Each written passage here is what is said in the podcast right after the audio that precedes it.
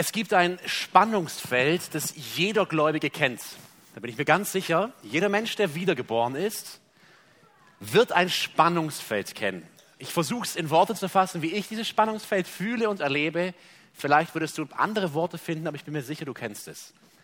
Wenn man zum Glauben an Jesus kommt, aus seinem Leben, aus seinem Tun, seinem Beruf, seinen Wünschen und Träumen, verändert sich alles. Alles. Wer wirklich zum Glauben kommt, der tut Buße, der kehrt um. Der ging in diese Richtung. Jetzt tut er Buße und er geht in diese Richtung. Und damit ändert sich alles. Und dann entsteht ein Spannungsfeld. Und ich glaube, du kennst es. Plötzlich scheinen die kleinen Aufgaben des Lebens so nichtig zu sein. Man ist berufen, ein Kind Gottes zu sein. Man ist berufen für die Ewigkeit. Man will ihm dienen. Man würde am liebsten in die Mission raus und jedem das Evangelium weitergeben. Man macht es vielleicht auch. Und dann steht man da und faltet Socken zusammen. Schreibt Rechnungen und E-Mails auf der Arbeit. Drückt roten und grünen Knopf an der Maschine. Und ist acht Stunden am Tag, zehn Stunden am Tag. Und es entsteht ein Spannungsfeld, dass man sich als Gläubiger, ich glaube, zweifelsohne fragt, ich, vielleicht kennst du es nicht, aber ich glaube, du kennst es, was mache ich hier? Warum drücke ich diese Knöpfe? Warum wasche ich Geschirr und mache Wäsche und bügel und schreibe Mails und leere Mülltonnen aus oder tu sonst irgendetwas, wenn ich hier in dieser Welt stehe und berufen bin, als Kind des Höchsten zu dienen. Und er hat ja selbst gesagt, dass es viel Arbeit gibt, dass der Weinberg voll ist und dennoch stehe ich in diesen scheinbar belanglosen Aufgaben des Lebens. Kennt jemand diese Spannungsfälle? Ich dürfte dich um Handzeichen bitten. Hast du das schon mal gefühlt? Okay, es sind ein paar. Gut, es freut mich. Es freut mich, dann bin ich nicht alle. Wäre ja seltsam, vielleicht wäre ich der Einzige und würde meinen, äh, das würde allen so gehen. Dann wäre das vielleicht ein bisschen schade. Aber dieses Spannungsfeld gibt es. Es taucht oft in der Bibel auf. Ich hoffe, heute eine Antwort geben zu können, wie wir unseren Alltag leben können und trotzdem wirklich brauchbar sein können in Gottes Händen. Ich habe mir überlegt, dieses Thema vielleicht auch zu nennen, vom Hauptberuflichen zum Vollzeitdienstler. Aber irgendwie dachte ich mir, das wäre doch ein bisschen seltsam vielleicht, aber das sehen wir hier. Wir sehen hier in dieser Geschichte, in diesen drei Versen, einen Bauern, der mit einem Schnips, in einer Sekunde, mit einem Mantelwurf zum Missionar, zum Propheten, Evangelisten, Vollzeitdienstler wird. Und ich frage mich, wie geht das? Ich stelle es dir vor, du stehst in einer Maschine auf der Arbeit und dann kommt der Pastor rein, drückt dir die Bibel in die Hand und sagt, Bruder, jetzt bist du an der Reihe. Und du machst die Maschine aus, gehst aus der Tür raus, schüttelst dir den Staub von den Füßen und bist im Dienst wir würden alle sagen, das ist seltsam, das funktioniert so nicht und das wäre auch irgendwie, das würde nicht stimmen. Aber genau das erleben wir hier. Genau das passiert. Elisa, der Mann, der bereit war. Künstler schaffen es ja oft etwas, oh, ich dachte, ich drücke hier und dann passiert es, aber das war ja mein Laptop. Moment. Künstler schaffen es manchmal, können wir vielleicht kurz das Licht ausmachen? Dritter Versuch. Künstler schaffen es manchmal, das, was wir fühlen, in Bilder hineinzupacken und der Maler Christian Rode aus dem 19. Jahrhundert, er hatte diese Radierung gezeichnet, Elia wirft dem pflügenden Elisa den Mantel um. So eine Radierung, deswegen nur die Schattierungen hier zu sehen. Aber dieser leicht zu erahnende Gesichtsausdruck von Elisa, seht ihr vor allem, wie der Künstler das eingefangen hat? Der Körper zeigt noch voll in Richtung Arbeit, im Pflugscharre, die er entlangläuft und fast schon erschrocken dreht der Kopf sich um, weil plötzlich fliegt da was auf den Rücken. Und dieses Spannungsfeld von ich stehe hier und pflüge den Acker und ich bin im Dienst für Gott, stehe in den Fußstapfen des vielleicht größten Propheten, der jemals gelebt hat, zumindest zu der damaligen Zeit der größte Prophet Elia. Elisa, ein Mann, der bereit war. Ich glaube, das ist die Antwort, ihr Lieben. Das ist die Antwort auf die Frage, wie kann ich in meinem Alltag stehen, im ganz normalen Tagesgeschäft, das scheinbar belanglose oder unwichtige tun und trotzdem in vollem Einsatz für den Herrn leben, wie wir es gerade wunderschön gesungen haben. Alles will ich Jesus weihen. Alles. Ich hoffe, dieses Spannungsfeld, auflösen werde ich es nicht können, denn ihr Lieben, jeder Gläubige lebt Zeit seines Lebens in diesem Spannungsfeld. Theologen haben das schön auf den Punkt gebracht. Es ist das schon jetzt. Ich bin schon jetzt Himmelsbürger. Ich bin schon jetzt Kind Gottes. Ich bin schon jetzt gerechtfertigt. Ich habe schon jetzt alle himmlische Segnungen und dem noch nicht. Ich bin noch nicht im Himmel. Ich bin noch nicht frei von der Sündenlast. Ich bin noch nicht am Ziel. Schon jetzt und noch nicht. Elisa erlebt das und ich glaube, er kann uns eine Antwort geben auf diese Frage. Und jetzt wollen wir den Text einsteigen in diese drei Verse. Nochmal Vers 19. Als Elia von dort weggegangen war, traf er Elisa ben Shaphat, also Elisa Sohn des Shaphats, gerade beim Pflügen an. Kontext? Elia ist in diese tiefe, tiefe geistliche Depression gefallen, die wir uns letzte Woche angeschaut haben. Elia ist am Ende.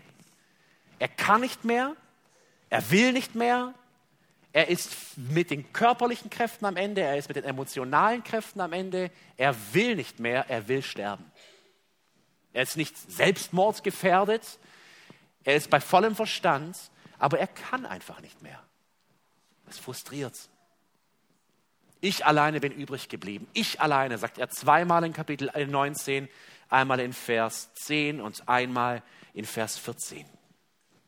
Zweimal fragt Gott ihn, was tust du hier, Elia? Warum rennst du weg? Wovon rennst du weg?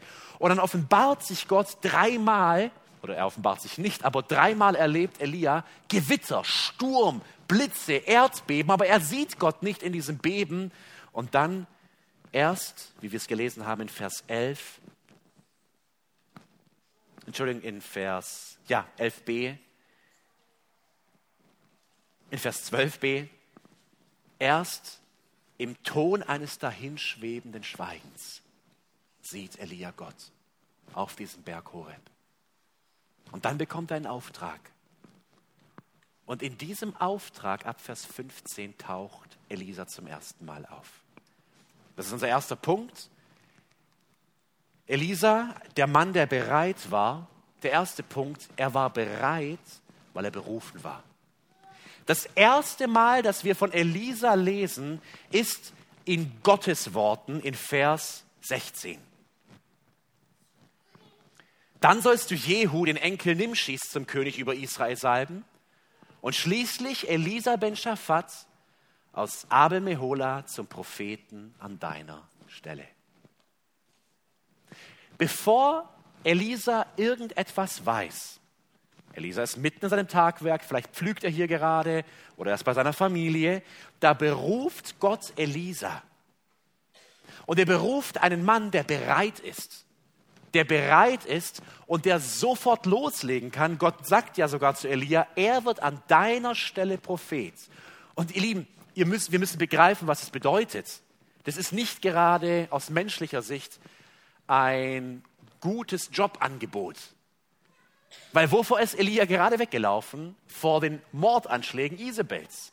Was hat er gerade erlebt auf dem Berg Karmel? Anfeindung. Das wäre so, wie wenn es einen Märtyrer geben würde, der nur noch darauf wartet, mehr oder weniger hingerichtet zu werden. Und dann kommt er zu dir und sagt, Gott hat mich beauftragt, du bist mein Nachfolger. Ich weiß nicht, wie es dir gehen würde. Ich glaube, ich wäre zumindest auf den erst, für den ersten Moment geschockt oder das muss ich erstmal in Ruhe drüber nachdenken oder fromm, ich, ich muss dafür beten und ähm, mit meiner Familie reden und so weiter und dann müssen wir mal schauen. Aber Elisa ist berufen. Wir können annehmen, dass Elisa und Elia sich kennen. Vermutlich. Nur so ist zu erklären, dass Elisa sofort das Symbol versteht, den Prophetenmantel, der ihm übergeworfen wird. Auch bekommt Elia keine genauen Angaben, wessen Sohn ist Elisa, ja, wobei Elisa ben, ben Shaphat, aber er, er, Gott sagt ihm einen Namen, einen Ort und Elia geht und wirft ihm den Mantel über. Wir wissen es nicht genau, aber es ist gut möglich, dass die beiden sich kannten. Gott beruft Elisa. Wichtig, ihr Lieben, festzuhalten, Elisa weiß noch nichts davon. Vielleicht stehst du jetzt in diesen Tagen, in den letzten Wochen und Monaten an einer ähnlichen Situation in deinem Leben, dass du frustriert bist, dass du orientierungslos bist, dass du dich vielleicht nicht gebraucht fühlst. Was mache ich hier den ganzen Tag? Ich will Gott dienen. Ich will vielleicht Seelen gewinnen. Ich will, auch wenn es nicht mal der Riesenauftrag ist, aber ich will mich gebraucht fühlen und stattdessen mache ich das hier, was ich auch immer mache. Und es frustriert und, und man, man weiß nicht so recht, was tue ich hier eigentlich? Ich habe andere Pläne, ich habe andere Ziele. Gottes Berufung geht immer dem eigentlichen Gebrauch voraus. Er beruft. Und was wir gleich sehen werden, ist, er beruft Menschen, die bereit sind. Es kommt nicht die Berufung und dann langsam das Training, sondern er gebraucht einen Mann, Elisa, der bereit ist. Der steht sowas von in den Startlöchern, aber lebt noch komplett in seinem Leben, in seiner Berufung. Ein zweiter Punkt, den wir sehen werden. Elisa, der Mann, der bereit war, bereit mitten im Alltag. Ich habe es immer wieder anklingen lassen.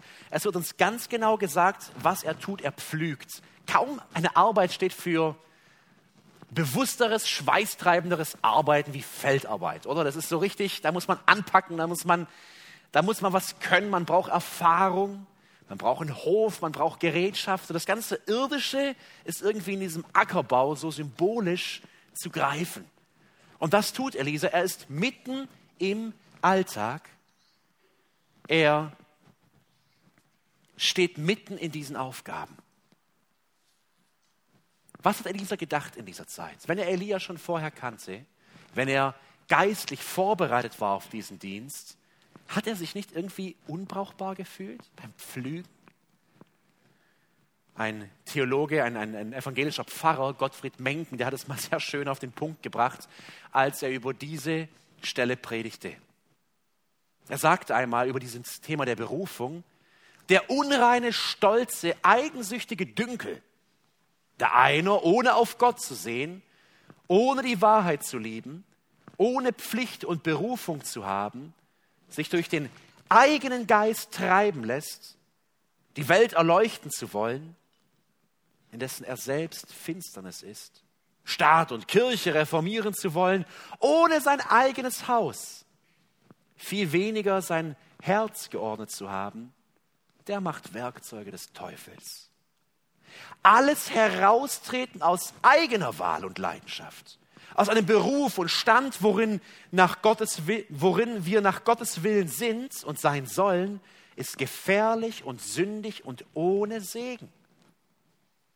Das ist ein langer Satz, ich weiß, aber er bringt hier was wirklich Wichtiges auf den Punkt, Pfarrer Menken. Er sagt in dieser Predigt, jedes Motiv, das aus uns selbst geboren ist, eine, ein Motiv einer Berufung. Ich trete heraus, ich bin zu was Hohem bestimmt, ich bin für wichtigere Aufgaben bestimmt als Mutter sein, als Arbeiter sein, als Landwirt sein, als Nachbar sein, als sonst irgendwas sein, ist falsch. Er sagt es ja drastisch, der macht Werkzeuge des Teufels, weil es nicht aus Gott geboren ist. Er sagt, das Heraustreten aus seinem Stand, also in die Situationen, die Gott mich berufen hat. Mein Studium, wo ich Nächte durcharbeiten muss. Meine Ausbildung, die, die so schwierig ist. Mein Mama oder Papa sein. Mein Oma oder Opa sein. Mein Arbeiten im Beruf. Wenn ich aus eigenem Willen mich zu höheren Berufen sehe und heraustrete, lebe ich nicht nach Gottes Willen. Es ist sündig und ohne Segen. Elisa, er war ein Gottesmann. Er ist sehr jung zu diesem Zeitpunkt. Er hat mindestens 60 Jahre noch gewirkt als Prophet. Also vermutlich höchstens 20 Jahre, vielleicht noch jünger. Er ist auch nicht verheiratet. Auch ein Zeichen dafür, dass er vielleicht 18, vielleicht 22, höchstens 25 ist zu diesem Zeitpunkt. Elisa, er lebt ein einfaches Alltagsleben, aber er ist bereit in diesem Alltagsleben. Das ist der Unterschied. Er lebt nicht für die Arbeit, sehen wir gleich. Er lebt nicht für den Wohlstand, für seinen Status. Er lebt für den Herrn und er ist bereit. Etwas suffisant ausgedrückt hat es Friedrich Wilhelm Krummacher in einer Predigt über Elisa. Er sagt,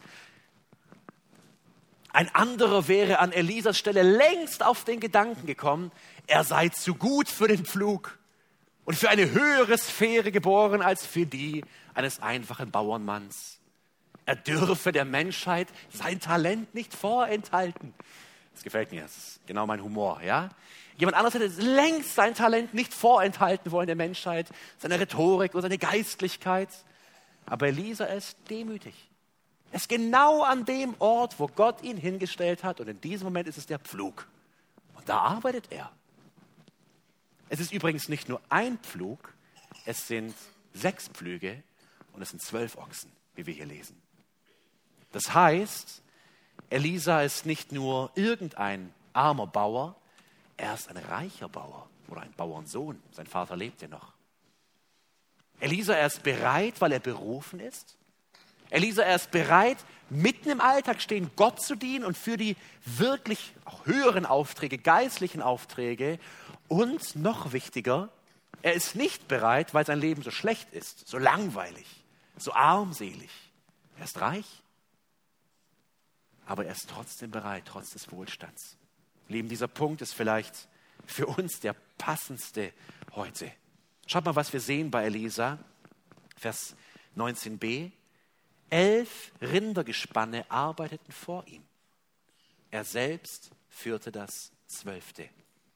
Ich habe gerade eben die falschen Zahlen gesagt, es tut mir leid. Es sind zwölf Rindergespanne und dann doppelt so viele Ochsen, also 24 Ochsen. Elisa, er arbeitet ganz hinten. Ich selbst kam nie in den Genuss, tatsächlich noch mit einem Ochsengespann zu pflügen. Aber wie Bauern es früher machten, reiche Bauern, war ähnlich wie die Mähdrescher heute in Amerika auf diesen großen Feldern, die in dieser Rautenformation dort stehen und Pflug an Pflug gerade pflügen müssen, diesen Pflugscharren und hier eben mit zwölf Gespannen, einen großen Acker. Elisa ist hinten. Warum? Er ist der Chef, er ist der Sohn des Landwirts und er hat elf Gespanne vor sich. Überwacht das Ganze. Er ist reich, ihm geht es gut. Stell dir vor, es geht dir so, du bist mitten in der Arbeit. Du hast Menschen unter dir als Abteilungsleiter. Du hast eine wichtige Stellung. Du weißt, wenn, wenn ich jetzt hier gehe, dann bricht hier einiges weg. Ich stehe in Verantwortung. Du weißt, dass das neue Leben, das auf dich wartet, ein mühseliges, mühseliges Leben sein wird. Die Sicherheiten sind weg. Die Eltern, die den Notgroschen vielleicht geben können, sind nicht mehr da. Du bist jetzt auf Abruf für den Herrn unterwegs. Ihr Lieben, Elisa zögert keine Sekunde. Wir werden gleich sehen, er bittet noch um einige Gespräche, aber das ist kein Zögern im Sinne von, oh Elia, das ich weiß nicht, ich muss mir noch nicht den Kopf gehen lassen, sondern er will sich von seinen Eltern verabschieden, aber er ist bereit mitten im Wohlstand. Was lernen wir daraus? Für den Himmel zu leben, Schätze im Himmel zusammen, bereit für den Herrn zu sein, heißt nicht, dass ich so himmlisch gesinnt bin, dass ich für keinen irdischen Nutzen mehr bin. Es gibt ein englisches Sprichwort, das sagt genau das. They are so heavenly minded that they are for no earthly use. So himmlisch gesinnt, dass man ihn auf der Erde nicht gebrauchen kann. Also das ist ein bisschen spöttisch gemeint. Menschen, die reden vom Himmel und die reden von den geistlichen Dingen, aber wenn es dann mal darum geht, was zu tun, dann können sie nicht. Dann sind sie gerade vielleicht in anderen wichtigeren Aufgaben oder ihren Gedanken unterwegs. So ist Elisa nicht. Er hängt nicht am Wohlstand, er hängt nicht am Familienbetrieb.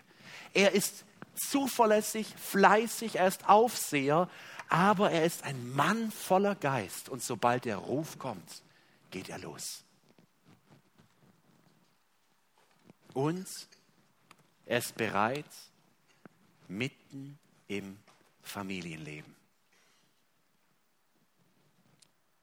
Höchstwahrscheinlich war der älteste Sohn, das ist sehr gut möglich, weil er scheint ja eine Art Aufseherfunktion als der letzte Mann in dieser Kette des ähm, Pflügens zu haben.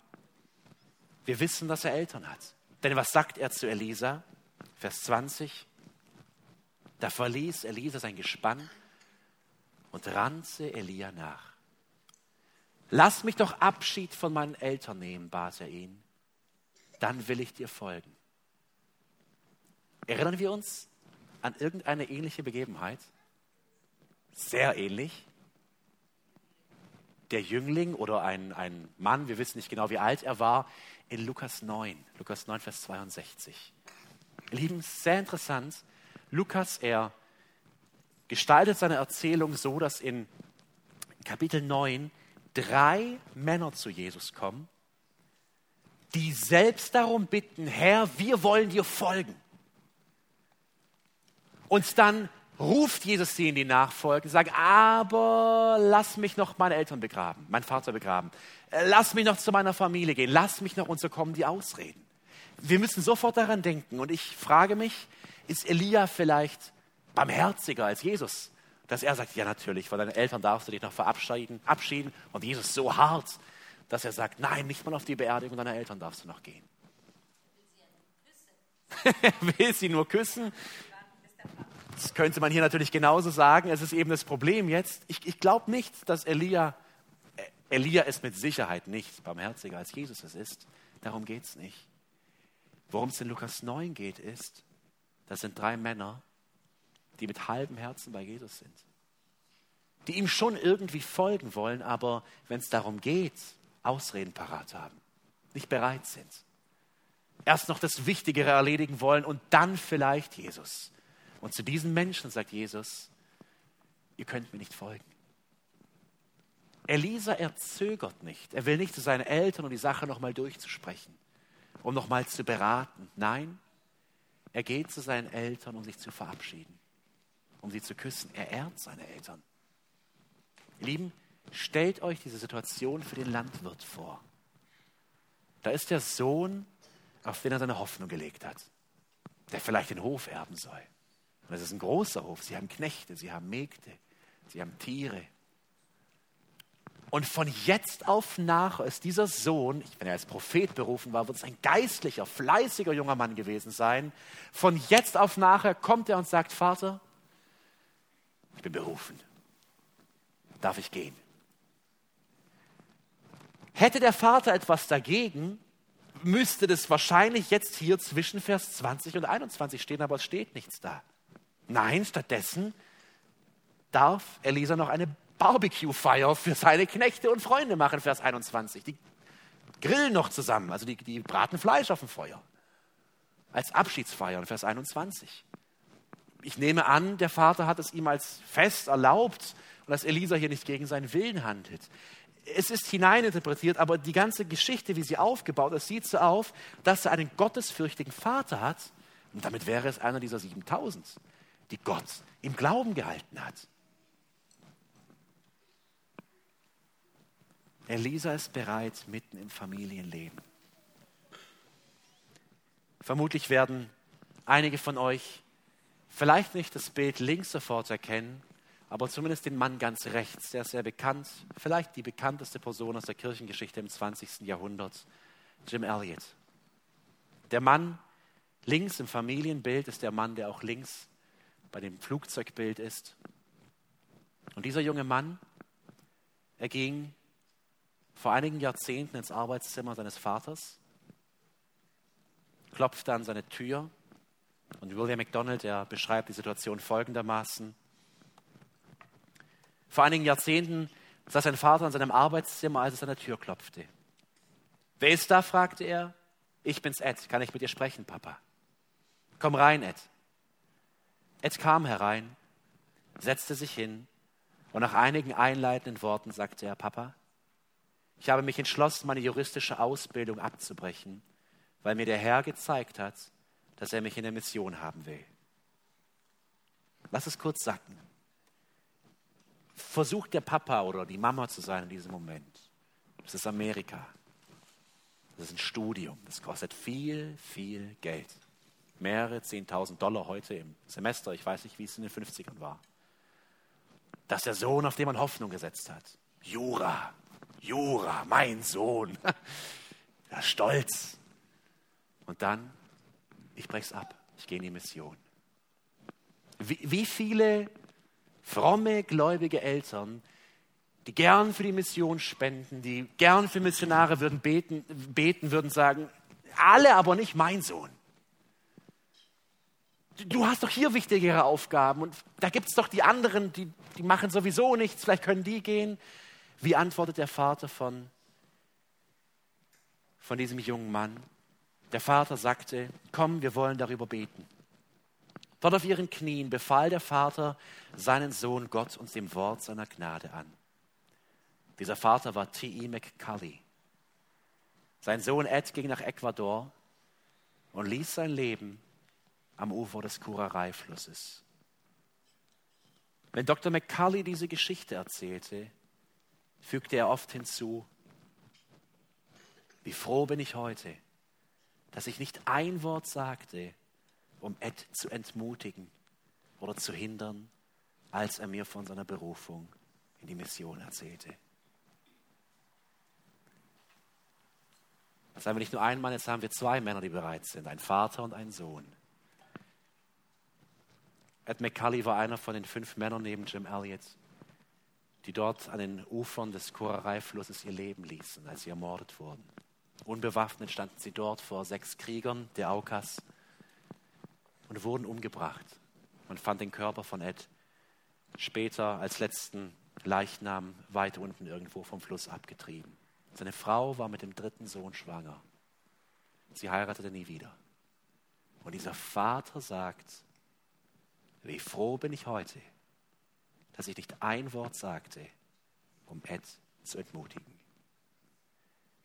Ihr Lieben, das ist Bereitsein. Das ist Bereitsein. Versteht ihr so? Was kommt nicht aus dem Nichts? Aus dem ich lebe mein Leben für diese Welt und von jetzt auf nachher sage ich meinem Sohn, klar, schmeiß alles hin, geh in die Mission. Irdisch gesinnte Väter hätten gesagt, lass den Quatsch, bring wenigstens ein Studium zu Ende, dann hast du die Sicherheit. Aber dieser Vater sagt, Sohn, lass uns beten. Ich sehe diesen Vater von Elisa vor mir, dem es schwerfällt, der seinen Sohn gehen lassen muss, im Wissen, dass es hier um Leib und Leben geht. Ihr Lieben, das, das war keine lustige Ausfahrt mit Elia, da ging es um Leben und Tod. Isabel lebt noch, Ahab lebt noch zu diesem Zeitpunkt. Bereit mitten im Familienleben. Wie kann man so bereit sein?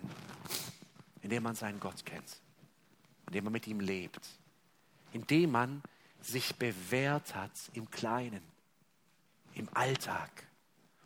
Versteht ihr? Der Punkt ist nicht, ich lebe mein langweiliges Christenleben, meine langweilige Nachfolge, wo ich eigentlich nur für mich lebe und noch ein bisschen Gottesdienst feiere. Und dann beruft Gott mich und dann geht's aufwärts. Nein, diese Menschen sind nicht zu gebrauchen für Gott. Er braucht Männer und Frauen, die bereit sind. Und bereit sein heißt, Herr, ich lebe hier. In meinem Alltag mag er trist sein, mag er spannend sein. Aber ich lebe für dich und ich mache meine Arbeit gut zuverlässig, mit Liebe, mit Hingabe. Die Aufgaben, die gesehen werden und die Aufgaben, die nicht gesehen werden. Ich brenne für dich, Herr. Und du kennst meinen Wunsch. Ich würde, vielleicht hatte Elia dieses Verlangen, vielleicht war er eine Art Prophetenschüler schon vorher von Elia, wir wissen es nicht. Elia scheint eher so ein Eigenbrödler gewesen zu sein. Ich weiß nicht, ob er wirklich Jünger hatte. Aber er war bereit. Ein junger Mann, der bereit ist, noch 60 Jahre für den Herrn zu dienen und Großes für ihn zu tun. Und ich will dich fragen, heute Abend, bist du ein Mann oder eine Frau, die bereit ist? Bereit sein heißt, Herr, hier stehe ich. Und vielleicht, Herr, ich bin schon 65, aber ich habe noch 20 Jahre vor mir.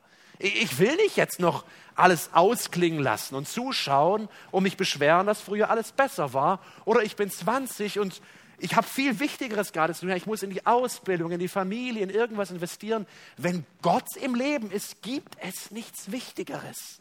Aber Gott zu dienen heißt, diese Dinge des Alltags mit Herz für ihn zu tun. Und diese Menschen sind bereit. Bereit für Aufträge, die größer sind, wie wir es jetzt gleich bei Elisa sehen werden. Ed McCully, er gab sein Leben hin. Er starb nicht mal 29-jährig an diesem Fluss. Er hinterließ drei Kinder und eine Frau. Die Frage ist, hat es sich gelohnt? Menschen würden sagen, wie absurd.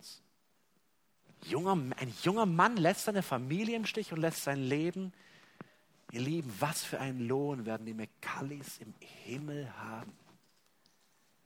Für diesen Einsatz für den Herrn. Ein Mann und eine Frau, die bereit waren. Ein fünfter Punkt. Elisa ist jetzt an dem Punkt, wo er bereit ist, Entscheidungen zu treffen. Das ist ja das Allerschwierigste. Ich denke, ihr werdet das kennen. Man lebt in diesem Alltag, man macht seine Arbeit gut, man, man brennt für den Herrn und dann kommt der Ruf in einen Dienst. Da kommt die Anfrage der Gemeinde, könntest du dir vorstellen, in diesen Dienst zu gehen? Der weiß, der kostet Zeit und Kraft. Könntest du dir vorstellen, hier mit einzusteigen? Oder wirklich, Gott ruft dich und sagt, ich brauche dich an einem anderen Ort. Bist du bereit zu kommen? Und jetzt muss eine Entscheidung getroffen werden. Es kann nicht vertagt werden auf irgendwann. Jetzt muss man sich entscheiden. Schaut mal, wie wir es in unserem Text lesen. 20, ich lese mal den ganzen Vers. Da verließ Elisa sein Gespann und rannte Elia nach. Lass mich doch Abschied von meinen Eltern nehmen, bat er ihn, dann will ich dir folgen. Und jetzt schaut mal, was Elia sagt. Geh nur und komm dann. Denk an das, was ich mit dir gemacht habe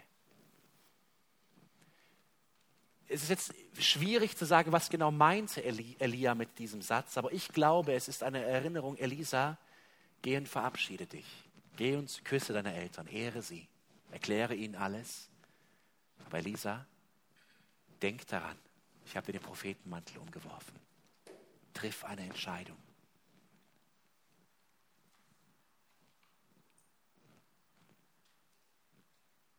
Wie treffen wir diese Entscheidungen? Ich habe den Eindruck, man weiß es immer, bis man die Entscheidungen treffen muss. Und dann weiß man es doch nicht mehr und fängt an, die alten Bücher wieder rauszukramen und zu suchen und zu sagen, Herr, ich weiß nicht, was ich machen soll. Dieser Weg scheint gut zu sein, dieser Weg scheint gut zu sein. Ist es wirklich dein Ruf? Wolfgang Bühne, er hat auch einmal ein Buch über Elisa geschrieben, noch gar nicht lange her. Und er sagte an dieser Stelle, vier Schritte, die er aus seinem langen Leben, ich glaube, er ist fast 80 mittlerweile oder um die 70, ähm, in vielen Gesprächen mit Gläubigen gewesen. Er nennt vier Schritte, wie wir ähnlich wie Elisa hier gute Entscheidungen treffen können. Und er nimmt sie aus dem Kontext hier. Vier Punkte. Wenn du mitschreibst, kannst du dir mitschreiben. Ansonsten merkst du dir einfach. Erstens sagt Wolfgang Bühne, ausgehend hier von Elisa, sei treu und fleißig an deiner Arbeitsstelle, in dem Beruf, im Studium und wo auch immer du dich jetzt befindest. Leb im Jetzt, im Hier. Sei für irdischen Gebrauch da. Lebe volle Kanne. Sei jemand, der an dem Ort ganz ist, wo er ist und wirke für den Herrn. Sei treu und fleißig. Zweitens, bereite dich durch Bibelstudium und ein intensives Gebetsleben für weitere Aufgaben vor. Immer noch, wir sind im passiven Zustand, aber Bühne sagt, bereite dich vor, lebe geistlich, studiere das Wort, sei im Gebet, lebe mit Jesus.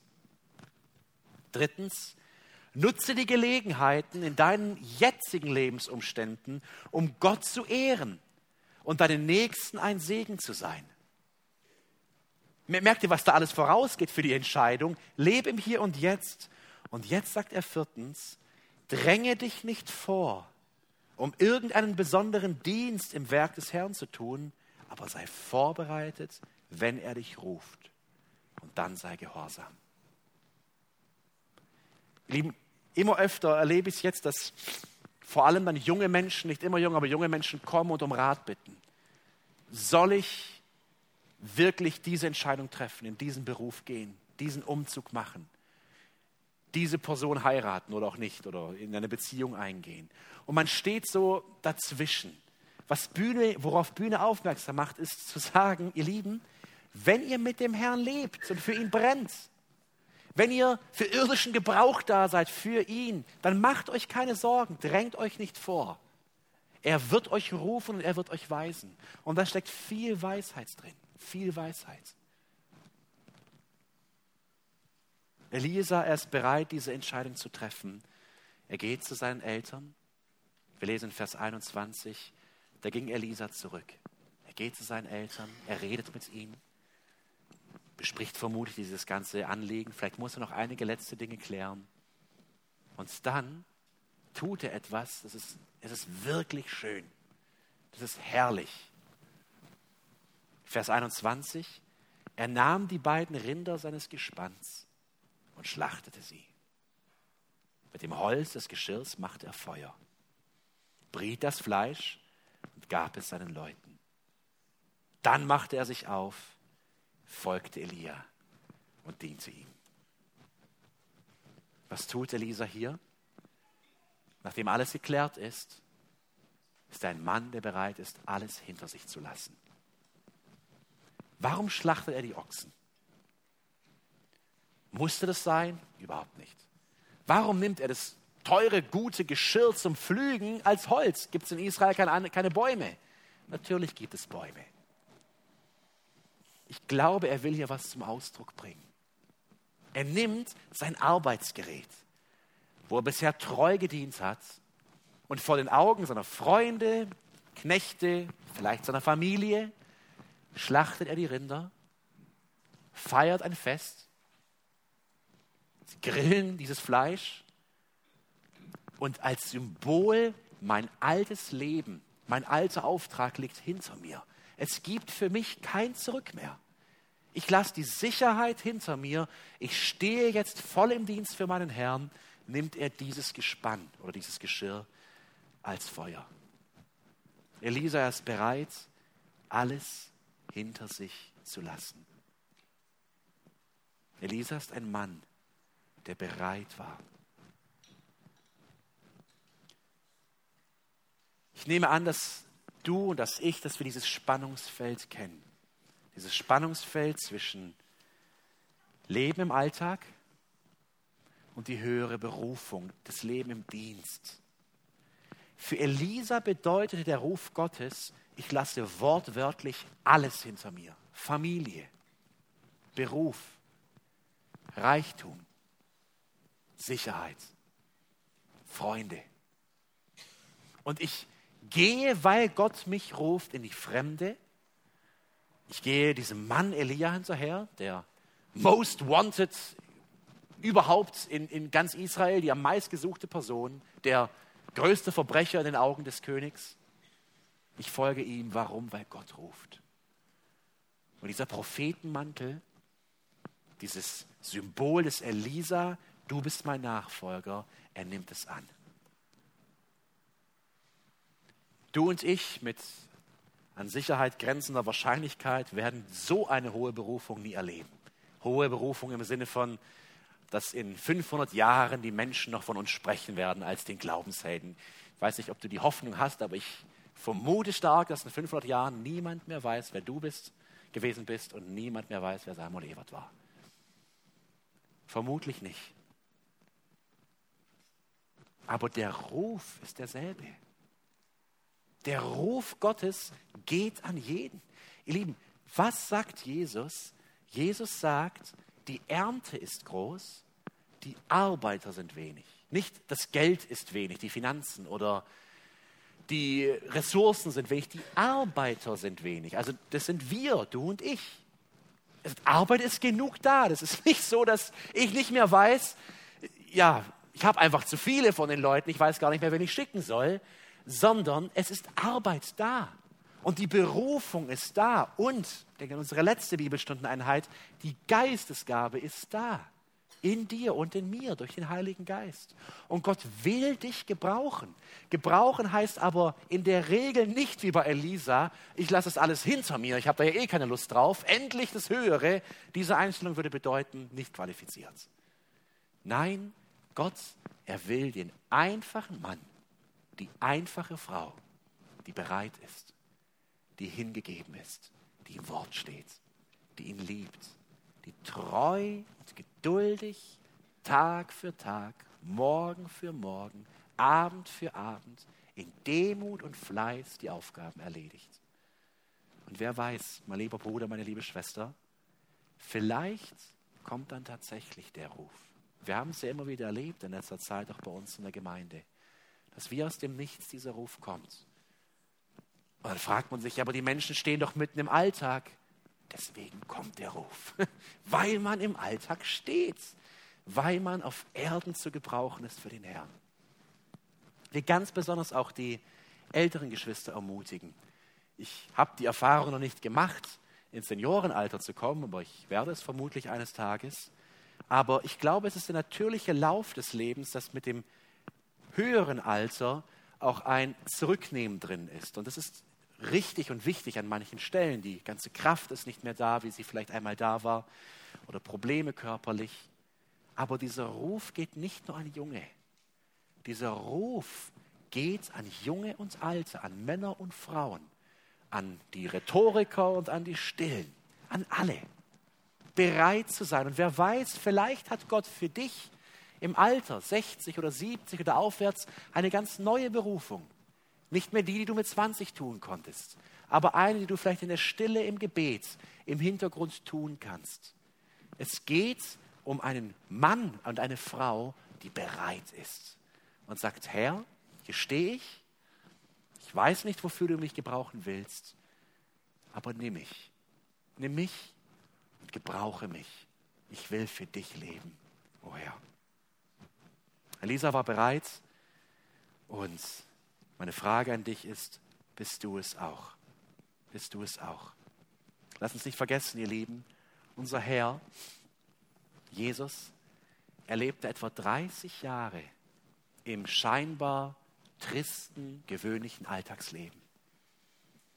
Es spielte scheinbar so wenig eine Rolle, dass wir nicht mal wissen, was genau er tat in dieser Zeit vermutlich im Handwerk seines Vaters stehend. Und er hat uns vorgelebt, was es heißt, auf dieser Welt zu leben, die Eltern zu ehren, fleißig zu sein, Gott zu gehorchen und dem ganzen Gesetz. Und wenn der Ruf kommt, bedingungslos zu gehorchen. Und das wünsche ich dir und das wünsche ich mir, dass Gott uns gnädig ist und dass er uns gebraucht und wir sagen, Herr, hier stehe ich, gebrauche mich zu deiner Ehre. Amen.